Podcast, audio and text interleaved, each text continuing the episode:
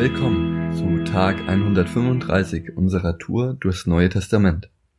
Ich bin Dominik und lese uns heute aus 2. Timotheus 4, die Verse 1 bis 5. Ich bitte dich eindringlich vor Gott und vor Jesus Christus, der über die Lebenden und die Toten Gericht halten wird. Ich bitte dich im Hinblick auf seine Wiederkunft und die Aufrichtung seiner Herrschaft. Verkünde die Botschaft Gottes. Tritt für sie ein, ob sie erwünscht ist oder nicht. Decke Schuld auf, weise zurecht, ermahne und ermutige, und lass es dabei nicht an der nötigen Geduld und an gründlicher Unterweisung fehlen. Denn es kommt eine Zeit, da werden die Menschen der gesunden Lehre des Evangeliums kein Gehör mehr schenken. Stattdessen werden sie sich Lehrer aussuchen, die ihren eigenen Vorstellungen entsprechen und die ihnen das sagen, was sie hören möchten. Sie werden die Ohren vor der Wahrheit verschließen und sich Legenden und Spekulationen zuwenden. Du aber sollst besonnen bleiben, was immer auch geschieht. Sei bereit zu leiden, erfülle unbeirrt deinen Auftrag als Verkündiger des Evangeliums.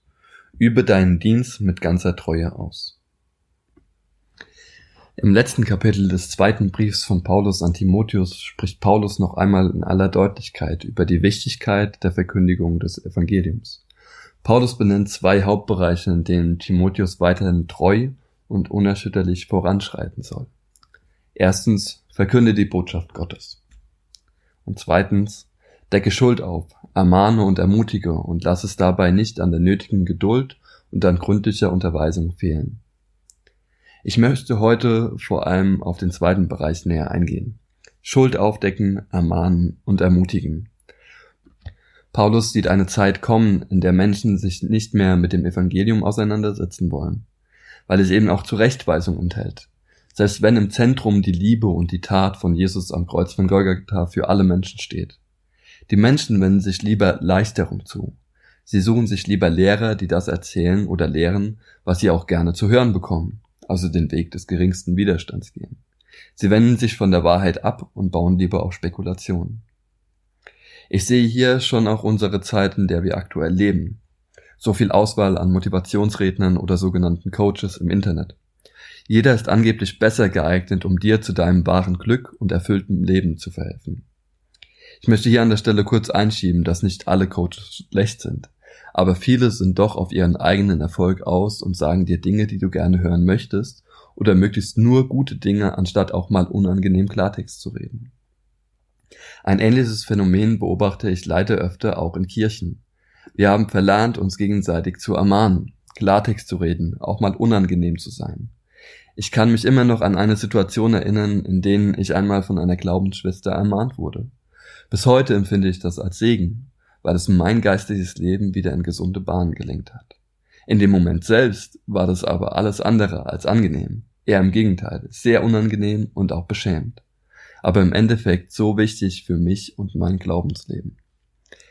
Es wäre gut, wenn wir solch eine Ermahnung gar nicht, gar nicht erst bräuchten, aber wir haben nun einmal unsere sündige Natur und unsere Gesellschaft lebt uns vieles auch sehr liberal vor. Keiner will dem anderen etwas vorschreiben, jeder soll für sich selbst entscheiden können, und ja, das hat auch seine Berechtigung. Aber unser freier Wille ist auch ein Geschenk Gottes. Wir dürfen uns auch für ihn, für Jesus entscheiden, für seinen guten Plan mit uns, für seinen Plan, ein wirklich erfülltes und ewiges Leben zu haben, ihm nachzufolgen, ihm ähnlicher zu werden und uns von unserer sündigen Natur mehr und mehr befreien zu lassen. Ich würde mir wünschen, dass wir wieder lernen, einander zu ermahnen. Ermahnen in den Dingen, die Gott wichtig sind. Und das Ganze mit viel Liebe und Geduld. Das Ganze setzt auch ein gewisses Maß an Ehrlichkeit, Offenheit und Vertrauen von jedem Einzelnen voraus. Aber auch die Bereitschaft, Kritik prüfen und annehmen zu können. Ich wünsche mir mehr Menschen wie meine Glaubensschwester, die auch mal die unangenehmen Gespräche führen können und diesen nicht nur aus dem Weg gehen. Es geht dabei nicht darum, auf andere mit dem Finger zu zeigen, sondern darum, auf Missstände hinzuweisen, die nicht dementsprechend, was Gott als gut, wertvoll, kostbar ansieht oder was ihn ehrt. Und noch einmal, lasst uns das Ganze in Liebe und mit viel Geduld tun, um nicht länger in der Dunkelheit zu bleiben, sondern uns im Licht und der Reinheit Gottes wiederzufinden.